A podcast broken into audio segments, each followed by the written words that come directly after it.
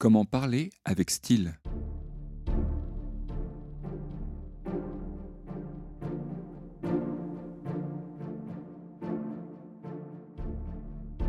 J'ai un, conseil de prise de parole. C'est de vraiment de regarder mon interlocuteur et de pas dire ce qu'on avait prévu de dire, mais de dire ce qui est nécessaire de dire au moment où vous parlez. Cette semaine, mon invité est Julien Barret, auteur de deux ouvrages aux éditions First. Le premier, L'atelier oratoire, et le second, Parler avec style. Il est également podcasteur et animateur d'ateliers créatifs. Nous allons voir avec lui ce qu'est le style et comment l'utiliser dans ses discours ou ses écrits. Si vous aimez ce podcast, n'hésitez pas à lui donner 5 étoiles sur votre application préférée. Je vous laisse tout de suite avec mon invité. C'est un parcours euh, qui est lié euh, à la fois à l'université et à mes passions. Le, parcours, c'est celui euh, du goût pour l'art poétique, la rhétorique, la parole qui vient à l'adolescence qui se poursuit avec des études de lettres, un mémoire sur le, sur le rap et ensuite des études de journalisme après un, un DEA. D'ailleurs, finalement, je réponds avec un parcours universitaire au lieu du parcours professionnel. Mais grosso modo, j'ai commencé en tant que journaliste freelance et j'ai fait ça jusqu'à 40 ans. Mais en fait, depuis le début, à la lisière de, des livres en tant qu'auteur, du journalisme et de la critique, qui est un genre journalistique plutôt littéraire, puisque j'ai j'ai commencé par faire des critiques de spectacles dans un magazine qui s'appelait Urban, une sorte de, télérama de Paris. Et j'ai créé un site qui s'appelle criticomique.com en 2008, dont le but était, et je pense que c'était le premier à faire ça, de euh, concevoir euh, une critique qui s'applique euh, à des choses humoristiques, c'est-à-dire des choses auxquelles en général on prête pas attention ou qu'on considère pas dignes de faire l'objet d'une critique. Donc je suis à la fois à l'origine à la fois euh, journaliste, auteur et critique. Et aujourd'hui, je ne suis que auteur, linguiste et animateur d'ateliers créatifs, en particulier sur la langue, des ateliers d'art poétique, des ateliers d'écriture et des ateliers de rhétorique, de prise de parole. Et, donc, ce que je gagne ma vie en faisant des livres, des podcasts et des ateliers.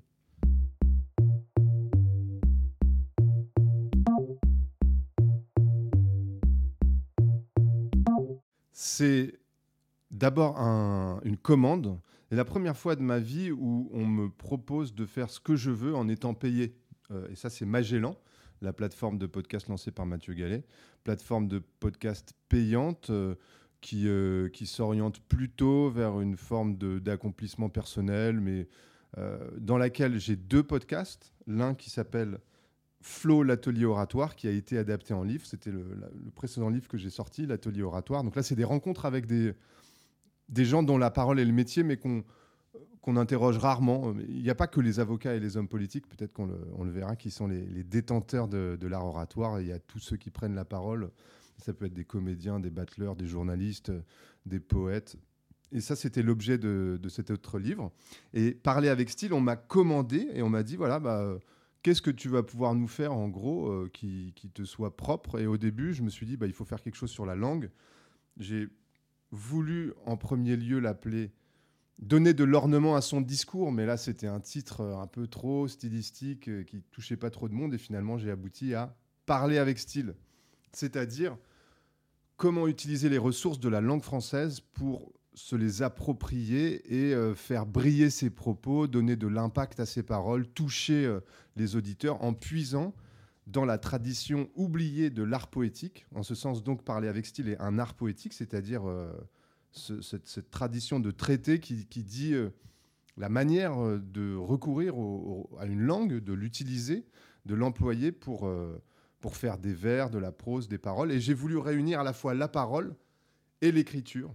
La parole, la rhétorique, l'art de la parole, et l'art poétique, l'art de composer, notamment de la poésie, mais euh, l'art de, composer, ce que, ce que les slameurs appellent écrire pour dire, et que j'essaye d'articuler, mais je ne suis pas encore arrivé au terme de, ma réflexion, avec dire pour écrire, ou comment le fait de parler transforme ou peut euh, améliorer ou apporter quelque chose à notre façon d'écrire.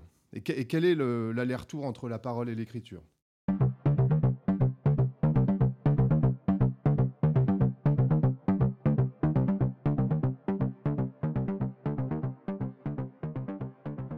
Alors d'une part, le rap m'intéresse en tant que, de mon point de vue, il euh, est avec le slam, voire avec le stand-up, euh, la version actuelle de la poésie orale, c'est-à-dire de l'origine même de la poésie, celle des troubadours, celle des griots, celle euh, encore des traditions encore vivaces dans la Méditerranée, mais un peu folkloriques, des, affrontements qu'on trouve en Corse, par exemple, qui s'appelle Chiami Respondi, ou les Bertsoulari au Pays Basque. Enfin, cette tradition ancienne de la joute oratoire poétique qu'on retrouve dans le film Eight Mile.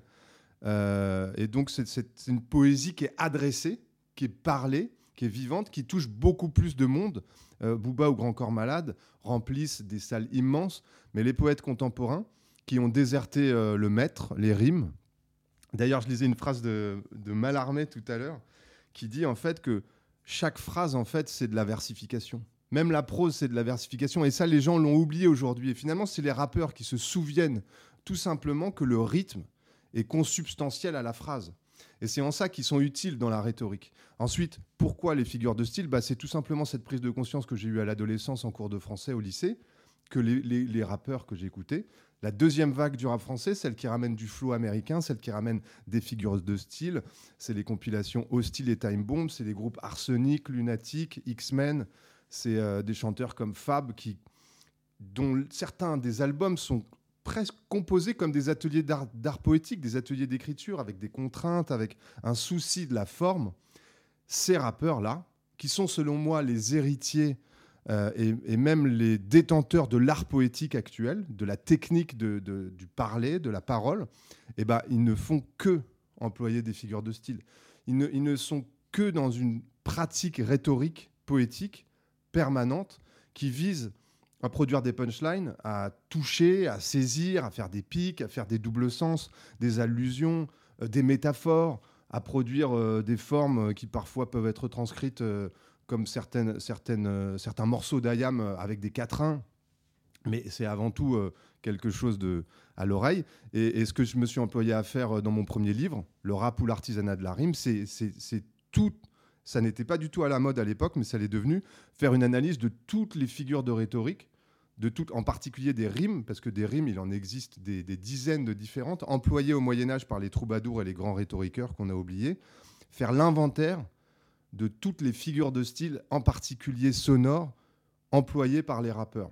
Et en, fait, ils, ils ne font que recourir à ça, et en particulier dans, dans ce champ un peu plus restreint du rap qui est la battle rap, il y a même un lexique, un dictionnaire du battle ou de la battle rap, selon qu'on prend l'emprunt au masculin ou au féminin en français, mais il y a, tout un vocabulaire spécifique, parce que souvent on, on m'oppose, et c'était vrai euh, pour une part, que moi je fais une analyse a posteriori stylistique du rap, mais ils n'ont pas conscience, les rappeurs, de pratiquer euh, et d'utiliser des figures de style. Mais c'est pas le cas de ceux qui pratiquent les battle rap et qui ont inventé un vocabulaire spécifique. Alors, je vous donne juste deux, trois images, mais il y a les rimes multisyllabiques. Ça, c'est- dans le vocabulaire du rap américain depuis peut-être 15-20 ans.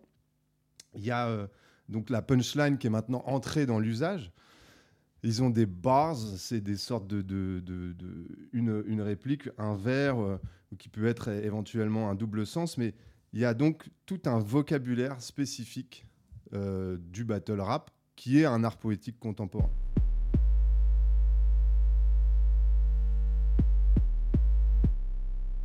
Oui, c'est intéressant de voir comment, comment ça évolue. Il faudrait faire aussi toute l'analyse de comment euh, l'art oratoire euh, il est influencé par, euh, je sais pas, les lives sur Twitch ou, les stories Instagram ou, par tous les nouveaux réseaux sociaux. Mais si on s'en tient à la rime hashtag, ce serait Twitter. Et les hashtags, euh, mais les hashtags tels qu'ils apparaissent à la fin des publications, c'est le cas aussi sur Instagram ou ailleurs, euh, qui sont une sorte de mot-clé qui permet de référencer. En fait, c'est comme un champ sémantique. On voit ce que c'est un champ lexical, c'est différent. euh, bon, le, champ, le champ lexical de la mer, c'est tous les mots qui ont trait à l'océan. Mais le champ sémantique de la mer, c'est tous les usages du mot mer. Je sais pas, mer de nuages, euh, euh, mer euh, d'envie, euh, mer Méditerranée, euh, mer, etc. Et ben ça, c'est le et c'est comme le hashtag mer. Donc c'est le principe de, de faire, euh, d'utiliser le principe du hashtag pour rassembler les, toutes les occurrences d'un mot, Et ça permet en fait aux rappeurs euh, de faire une sorte de comparaison sans outil de comparaison et de faire, euh, par exemple, Booba qui dit euh, Regarde-moi de haut en bas à tes risques. Je suis tombé dedans quand j'étais petit et, je suis tombé dedans quand j'étais petit. Hashtag Astérix. Donc au lieu de dire comme Astérix, il met hashtag. Mais c'est une manière, si vous voulez, c'est comme une juxtaposition. C'est une manière d'amener le comparant le comparant ou le comparer, enfin un des deux termes de l'image, et de dire juste hashtag et bam, de balancer euh, ce terme, ce terme euh, qui, recense euh, potentiellement toutes les occurrences du mot.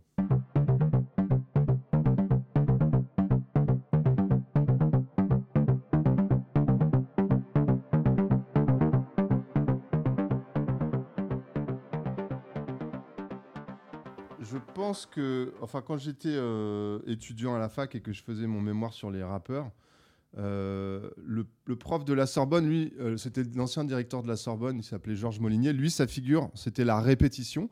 Il voyait dans, enfin, c'était une formalisation genre complète du monde, et il voyait dans, je sais pas, le temps, l'amour, le quotidien, la, la, répétition de chaque jour, la répétition. Mais cette figure de la répétition, elle englobe plein d'autres figures, et en particulier les rimes c'est une figure de répétition. L'anaphore, c'est une figure de répétition. Alors, il y a des répétitions de sons, euh, comme les rimes, euh, de structures, comme l'anaphore. Et moi, ma figure euh, fétiche, ce serait plutôt l'équivoque, c'est-à-dire le, double sens au sens général. Alors, elle peut se décliner en, certaines, certaines figures de double sens qui sont répétées.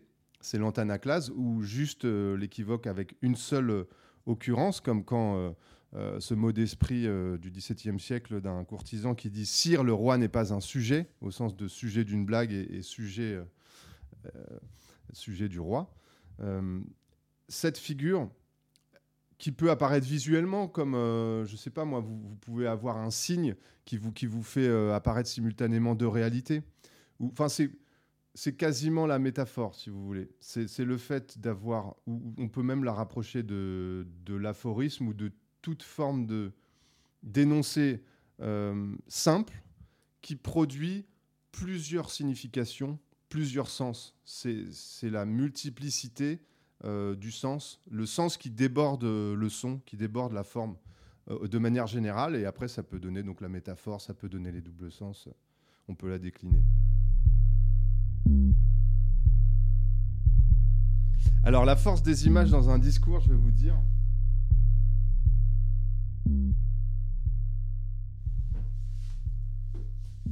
J'ai fait allusion à cet autre livre qui s'appelle L'atelier oratoire parce qu'ils sont un peu liés. Il y en a un, c'est une rhétorique et l'autre, c'est une poétique. Donc il y en a un qui est plus sur la parole et l'autre qui est plus sur l'écriture.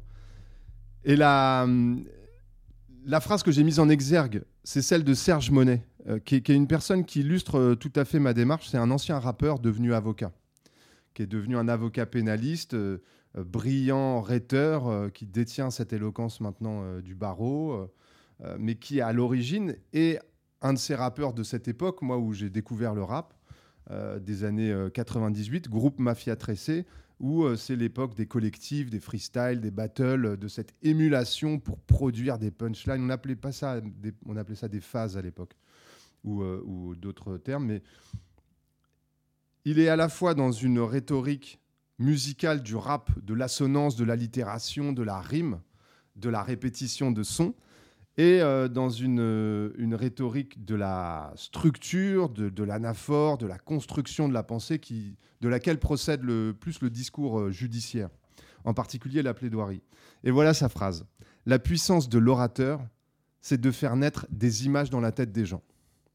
C'est valable du rappeur, de l'avocat, mais c'est valable de toute forme d'oratrice ou d'orateur qui prend la parole.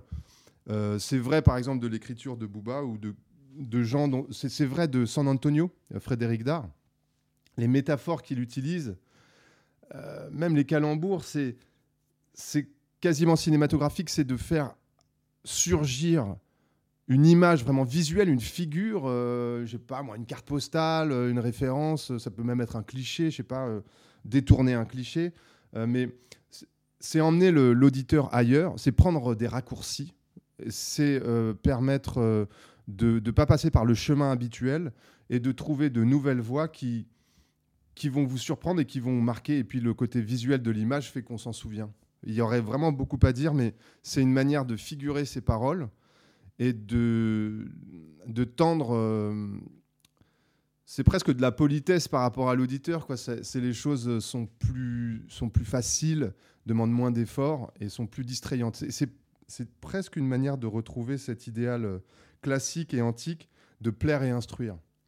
Enfin, ça permet en particulier de, faire comprendre votre propos en l'illustrant, euh, sans que ce soit euh, laborieux ou rébarbatif.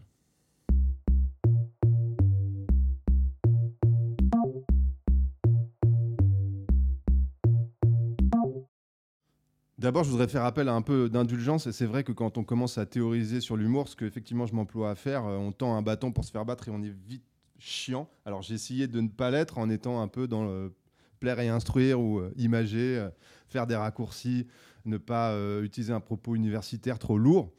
Mais c'est précisément un DEA que j'ai fait, donc après ma maîtrise sur le rap à la Sorbonne, j'ai fait un DEA sur les jeux de mots. Et là, c'était carrément euh, 200 pages d'analyse euh, structurale, rhétorique euh, de la différence entre un jeu de mots, du côté calembour, et le versant mot d'esprit.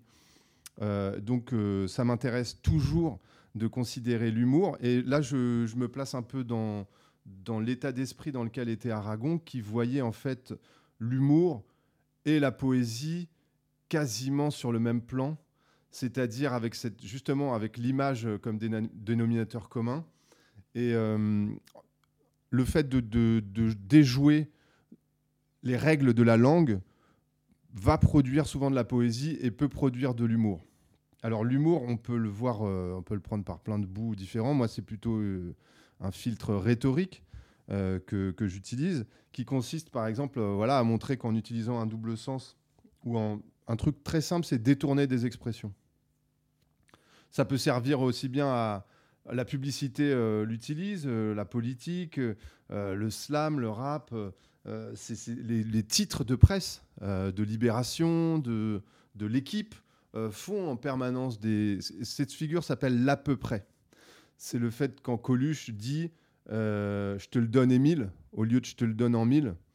C'est-à-dire vous changez juste un phonème, juste une petite euh, notion, euh, petite structure phonétique, euh, peut être une syllabe, ça peut être une lettre, et vous obtenez un autre énoncé. Sur ce, sur ce thème, par exemple, on peut, on peut s'attaquer aux dictons.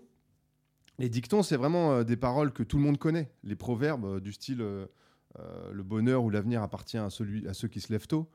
Grand Corps Malade, il va dire le bonheur appartient à ceux qui rêvent trop. Euh, Coluche, il va dire euh, l'avenir appartient à ceux dont les ouvriers se lèvent tôt ou à ceux qui ont levé tôt.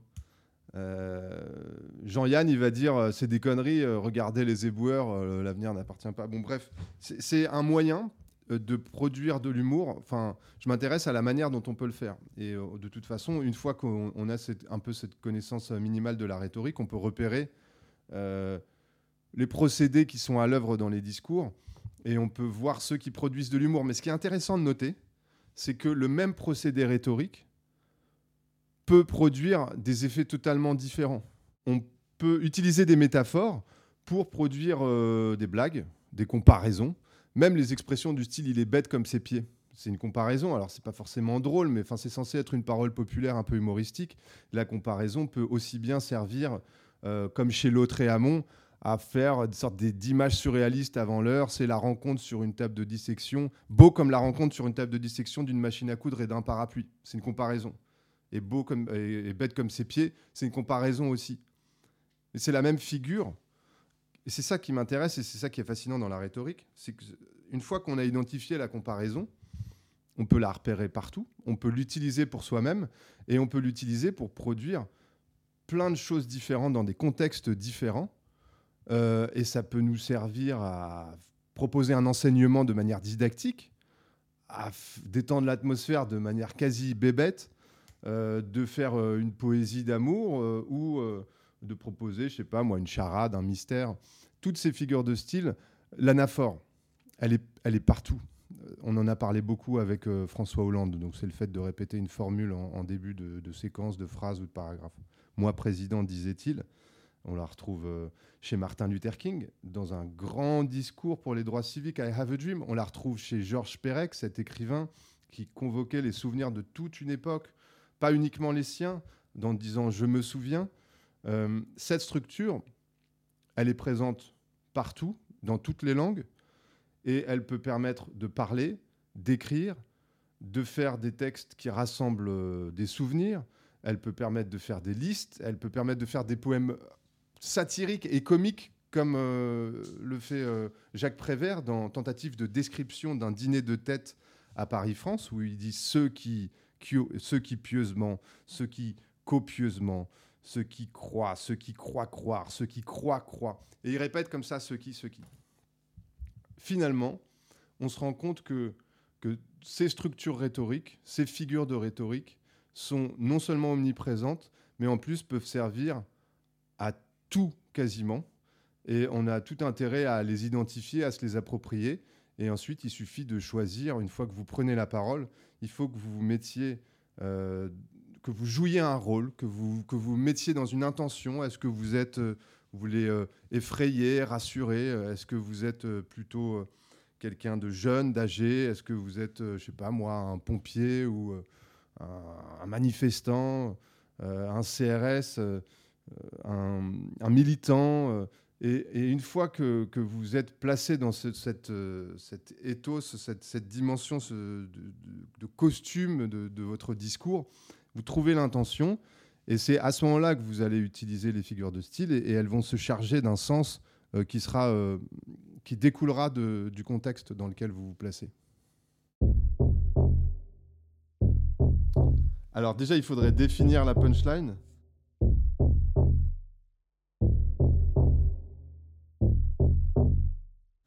Qu'on va dire être euh, un mot coup de poing ou une phrase euh, choc euh, qui produit un effet de sidération une fois qu'elle s'est produite, une fois qu'elle est, qu'elle est énoncée. Donc c'est un anglicisme, un américanisme récent qui a entré les dictionnaires d'usage Larousse et Robert récemment.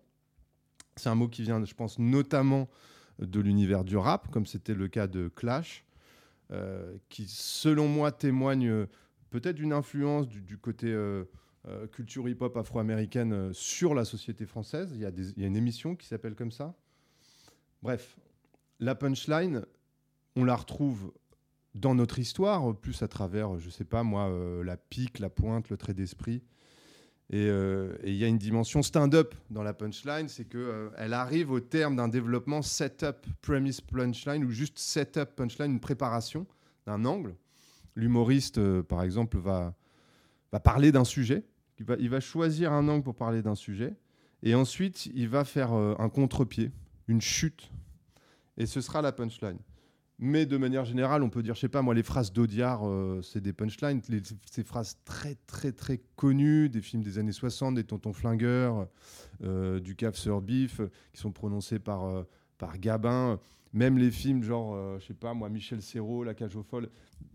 On peut dire que toute réplique qui peut être isolée de son contexte peut être une punchline aussi. Il y aurait beaucoup de manières de la définir. Et qu'est-ce que c'est une bonne punchline de, la manière la plus minimale, c'est une phrase courte et saisissante qui, dans, la manière dont elle est formulée, c'est-à-dire synthétisée, ramassée, produit, à mon avis, en peu de mots, un effet... Euh, et ça, c'est en ça qu'elle peut être proche de, l'aphorisme, c'est qu'elle est très dense, ou alors elle est simplement... Euh, elle produit beaucoup d'effets mais elle, a une forme de brièveté euh, inversement proportionnelle à, l'amplitude de son effet.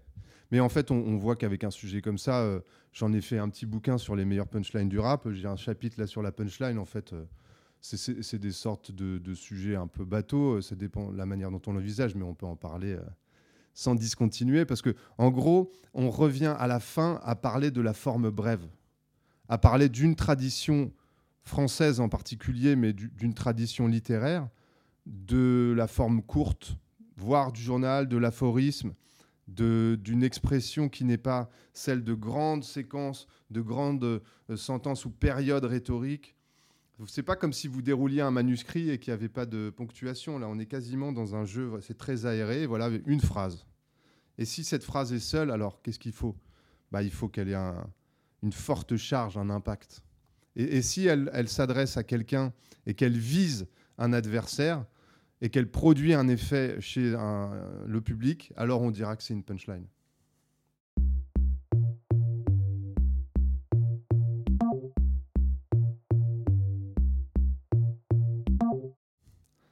Donc maintenant, je développe des nouveaux ateliers d'écriture où j'essaye de dire, voilà, euh, on va écrire un poème, on va écrire quelque chose, et ben une fois que vous avez choisi la forme de ce que vous allez écrire, si vous voulez écrire un discours, une adresse à quelqu'un, donc la rhétorique euh, fait l'inventaire de, différents types de discours qui existent, et l'art poétique fait l'inventaire de différentes formes euh, qui existent, le sonnet, le haïku.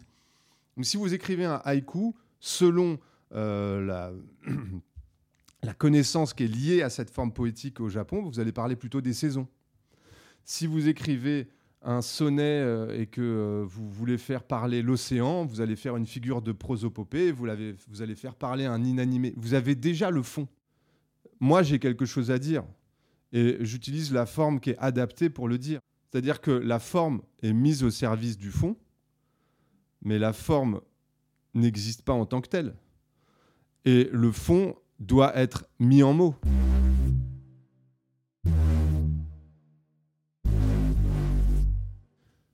Pour le style, c'est Aragon. Euh, il, est, il est mal à la fois bien connu et mal connu. On connaît ses chansons, mais c'est pas ça qui m'intéresse. On connaît ses romans et c'est pas forcément ça qui m'intéresse. On connaît Aragon le communiste, on connaît euh, directeur d'humanité machin. Mais si on considère le Aragon dada et surréaliste, celui de l'époque euh, du paysan de Paris et du traité du style, qu'il a écrit en 1926. Donc, euh, il devait avoir 29 euh, ans. Ou 30, ouais. Euh, c'est là qu'il y a le plus de style. Et ce livre que j'invite tout le monde à redécouvrir, c'est pour moi quasiment comme une sorte d'ego trip rap.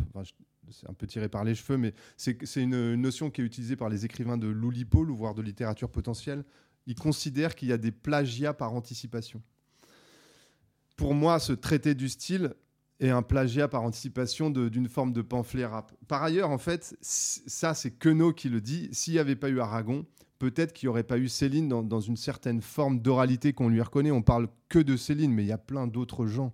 Il y a eu Barbus, euh, il y a eu la littérature. Euh, là, on parle de l'oralité. Qui est-ce qui a ramené du parler dans la littérature? Bah, C'est en particulier Aragon, avant Queneau et Céline. Euh, Queneau, Zazie dans le métro, etc. Euh, Céline, Voyage au bout de la nuit. Pour euh, ce qui est euh, du rap ou de la musique, je dirais le rappeur qui s'appelle Lino de Arsenic, qui est reconnu par pas mal d'amateurs comme un, ce qu'on appelle un lyriciste. Donc le style, c'est à la fois, c'est un art poétique, c'est à la fois écrit et parlé. Pour mentionner une femme, je mettrais par exemple Blanche Gardin, parce qu'elle est dans une parole totalement contemporaine et qu'elle a trouvé euh, parce que le style, c'est pas forcément d'être absolument flamboyant, ça peut aussi consister à être euh, le plus naturel possible. Et, en, particulier quand on parle. Euh, vous avez cité tout à l'heure des proches. J'aime bien des proches, mais c'est là, puisque la question c'est à l'écrit et à l'oral, bah, des proches, super style à l'écrit. mais quand il parle, ça me semble pas naturel. Enfin, ça me semble un style écrit à ce moment-là, volontairement écrit avec plein de très soutenu, etc. Et bah, Aujourd'hui, euh, je pense pas qu'on pourrait faire ça. Mais justement, bon, ce qu'arrive à faire Blanche Gardin, c'est à s'exprimer d'une manière euh, intelligente euh, et complexe et de manière naturelle, parler. Quoi.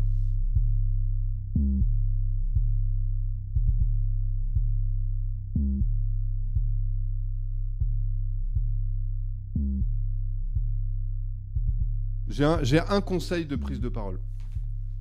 C'est de vraiment de regarder, ce que, ce que je fais pas spécialement tout le temps, mais c'est vraiment de regarder son interlocuteur et de pas dire ce qu'on avait prévu de dire, mais de dire ce qui est nécessaire de dire au moment où vous parlez, dans l'interaction, euh, dans le regard, dans les sourires ou pas. Enfin, il faut vraiment euh, quand vous, quand vous parlez, quand vous faites un discours, il faut pas lire votre papier et il faut qu'à chaque instant, vous puissiez changer de direction et vous adapter au contexte. Merci à Julien d'avoir accepté mon invitation. Je vous donne rendez-vous la semaine prochaine pour un nouveau numéro d'AZAP.